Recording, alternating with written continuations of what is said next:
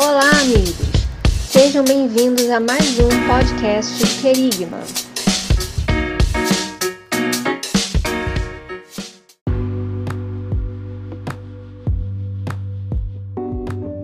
Fala, meus amigos! Estamos em mais um podcast do Querigma, o nosso já conhecido Querigma Cast, para falar sobre um tema interessante, na verdade, para continuar falando sobre o nosso discipulado construindo a casa na rocha. Mas antes eu quero agradecer a todos aqueles que nos ouvem e nos acompanham nas redes sociais ou nos ouvem nos principais agregadores de podcast, seja ele na Deezer, no Spotify, no Google Podcast, no, na Apple Podcast também, ou no iTunes, enfim, você pode nos encontrar em qualquer agregador de podcast. Se você já nos segue, muito obrigado por estar caminhando junto conosco aí. Agradecemos demais a todos vocês. E aí aproveito para pedir também que você desde já curta, comente, compartilhe o conteúdo do Querigma nas redes sociais né? Nós estamos no Insta, também estamos lá no YouTube, então você pode nos achar em qualquer uma das redes sociais. É só colocar lá Querigma que você conseguirá nos encontrar, tá bom? Se você quiser entrar em contato conosco, na descrição do podcast você pode é, encontrar o nosso e-mail, tá bom? Então seria muito bom ouvir vocês, ouvir o feedback e fale conosco aí, sinta-se à vontade, tá bom? Meus amigos, nós queremos continuar falando, então esse seria o episódio 2 do nosso devocional Construindo a Casa na Rocha. Então, eu quero conversar com você o seguinte: sabe o que é mais incrível na, nessa, nesse trajeto de, de construção?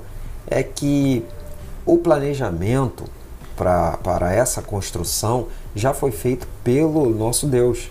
O projeto da casa espiritual que ele quer construir na sua vida e na minha também, ele é perfeito. Além disso, você não precisará pagar nada por essa casa. Jesus já pagou um alto preço por ela quando derramou seu sangue e entregou sua própria vida naquela cruz. E sabe o que sobrou para nós? A execução desse projeto colocar ele em prática nas nossas vidas e assim conseguir edificar uma vida espiritual tão profunda nessa rocha que é Jesus que nada e nem ninguém poderá um dia derrubá-la. E eu te convido para que nós, ah, ao longo desse devocional, possamos, tijolo por tijolo, executar essa construção até o fim uma construção que o próprio Jesus, que era carpinteiro de profissão, realizou na vida dos apóstolos, ensinando, doutrinando, perdoando e, acima de tudo, amando a cada um deles. As 153 semanas e que estiveram juntos fisicamente nesse mundo, ou seja, algo aproximado a três anos e meio. Jesus ele ressuscitou da morte e agora, através da presença do Espírito Santo, está conosco todos os dias e eu tenho certeza, meus amigos, que através desse devocional ele transmitirá o mesmo ensino, a mesma doutrina, o mesmo perdão e o mesmo amor para transformar cada um de nós em mais um apóstolo desse evangelho de vida, em mais um enviado, tá bom? No sentido aqui de apóstolo, tá? Não é cargo, não é título, mas uma função, tá? Aquele que é enviado. E aí, meus amigos, para que nós consigamos ou possamos começar a cavar até encontrar a rocha, eu vou convidar você nesse segundo episódio da nossa série devocional a meditar profundamente um sermão que Jesus fez às margens do Mar da Galileia, quando subiu no alto monte pregou o maravilhoso sermão das bem-aventuranças. Isso está escrito no livro de Mateus, nos capítulos 5, 6 e 7. E ao ler cada versículo, você estará cavando uma pá de areia, para que ao final dos três capítulos você encontre a rocha por inteiro e assim possa iniciar a construção dessa nova casa na sua vida, tá bom? Então eu vou convidar você agora para abrir a sua Bíblia lá em Mateus capítulo 5 e nós iremos ler a partir do versículo 3, tá legal? Então pausa o podcast se você puder pega a sua Bíblia e abre lá comigo. Pode ir lá. Abriu? Mateus 5, versículo 3. Deixa eu te contar o pano de fundo dessa história. O que está acontecendo é que Jesus ele irá fazer o seu primeiro discurso público para uma grande multidão. E eles estavam aguardando aquele Messias que seria o libertador, o filho de Davi. Afinal de contas, Davi foi aquele que lutou, guerreou, conquistou, derrotou inimigos. E o Messias, na visão desses homens, dessa, desse período de Jesus, seria aquele que era o libertador, afinal de contas, ele é o filho de Davi. Então eles estavam aguardando um Messias guerreiro, um Messias que iria os libertar da opressão de Roma. Só que no primeiro discurso de Jesus, olha o que ele começa a dizer: Bem-aventurados os pobres de espírito, porque deles é o reino dos céus. O que é um pobre de espírito? Pobre de espírito, pessoa que vive na dependência ou na necessidade de ter mais de Deus. Entende? Então, bem-aventurado é você que almeja maior comunhão com Deus.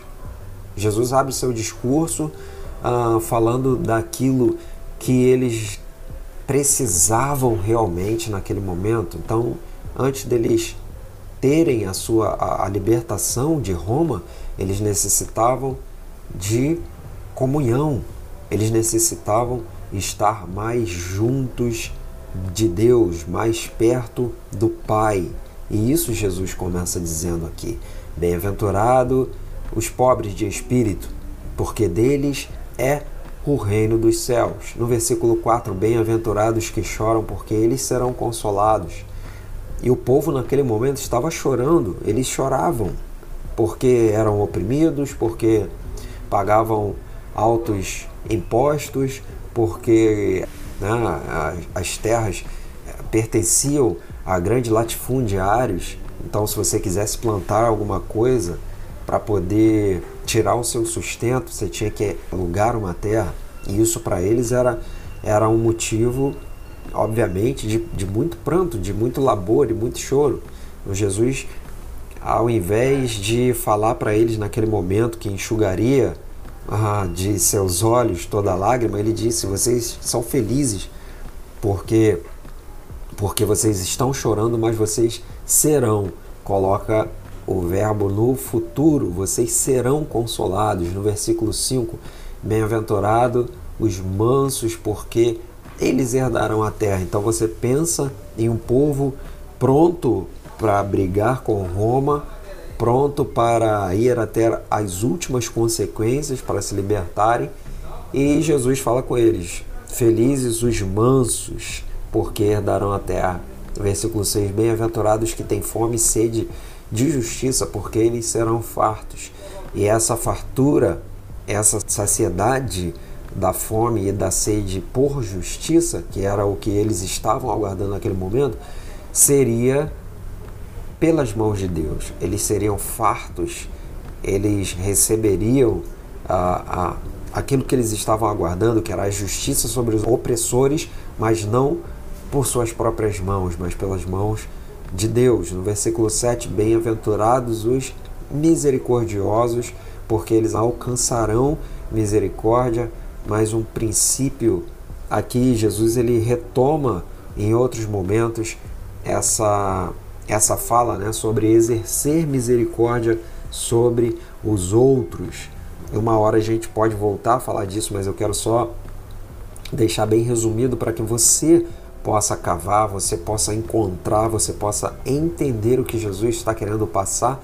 E ele diz: é, feliz, felizes os misericordiosos. O que ele estava tentando passar para o povo era: se vocês tiverem misericórdia, vocês serão alcançados com misericórdia. Assim como na oração do Pai Nosso, perdoai as nossas dívidas, assim como nós perdoamos a quem nos tem ofendido. Jesus está colocando aqui um princípio. Versículo 8. Bem-aventurados limpos de coração, porque eles verão a Deus. Jesus retoma isso mais para frente também, quando ele diz que nós devemos ser como crianças para herdarmos o reino de Deus, né? entrarmos, termos acesso ao reino de Deus. E isso tem a ver com esse versículo 8 de ser limpo de coração, porque a criança é, é limpa de coração.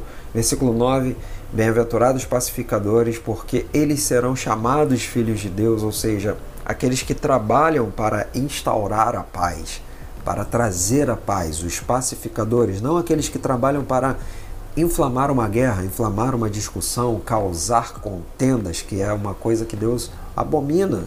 No livro de Provérbios você vai encontrar isso. Deus abomina aquele que causa divisão, aquele que causa dissensão. Porém, os pacificadores serão chamados filhos de Deus. Versículo 10: Bem-aventurados que sofrem perseguição por causa da justiça, porque deles é o reino dos céus. Então, aqueles também que são perseguidos porque são justos, esses é prometido o reino dos céus. Desses, deles é o reino dos céus. Versículo 11.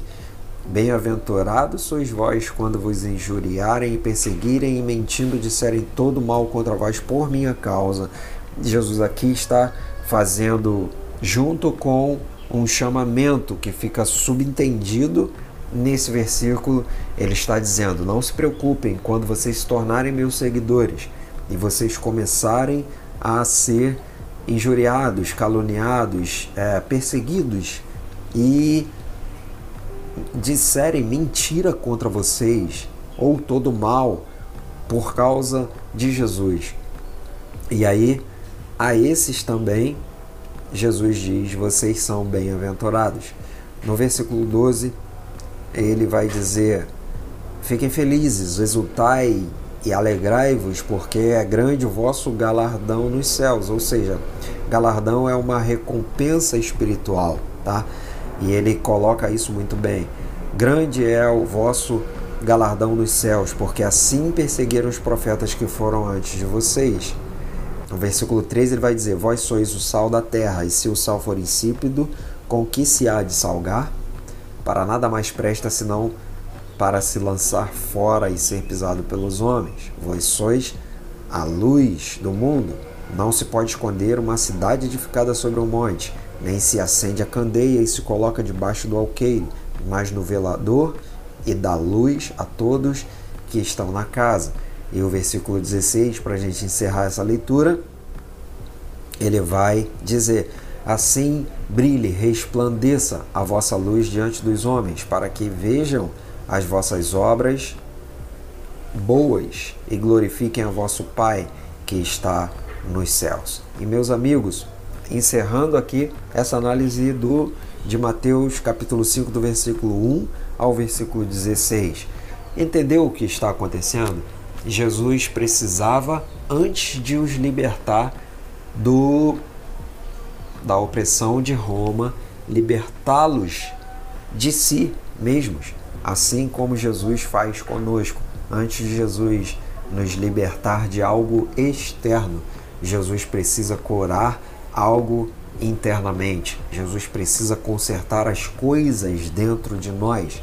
Às vezes as nossas expectativas, às vezes as nossas aspirações estão todas para, para aquilo que nós podemos enxergar, para aquilo que nós podemos olhar, para aquilo que nós podemos tocar, para aquilo que nós podemos ouvir. Porém, a nossa real necessidade pode estar dentro de nós. E para você começar a pôr esse tijolinho no lugar certo, é necessário que você entenda que a obra que Jesus precisa e quer fazer em nossas vidas para construirmos alicerces sólidos, é necessário ele trabalhar dentro de nós, trabalhar na nossa mente, trabalhar no nosso coração e nos mostrar a verdadeira prioridade em nossas vidas. Então eu te convido e deixo para que você é, cave um pouco mais sobre Mateus 5, do 1 ao 13, que você medite mais sobre tudo aquilo que nós conversamos aqui e no nosso próximo encontro nós iremos falar sobre Mateus capítulo 6, tá bom? Então espero que você tenha absorvido, espero que você tenha sido alcançado por essa palavra e vamos juntos que com certeza Deus tem uma boa obra a ser realizada em nossas vidas ainda, tá legal? Muito obrigado por você estar conosco aqui. Vamos juntos nesse discipulado. É muito bom estar com vocês. É muito bom que você esteja aqui conosco para caminharmos juntos, para aprendermos um pouco mais da palavra de Deus. E é isso. Mande aí esse podcast, distribua esse podcast com as pessoas que você ama e compartilhe. Seja um evangelista tá bom? Compartilhando a palavra de Deus. Obrigado a todos que nos ouvem, vocês que estão ah, nos Estados Unidos, vocês do Japão, vocês aqui do Brasil, em vários estados, tá? Rio de Janeiro, São Paulo, Manaus, ah, Minas Gerais, enfim, vários estados aí que nos ouvem. Deus abençoe a vida de vocês, um forte abraço e até o nosso próximo encontro, querida anunciando o reino de Deus. Valeu, galera!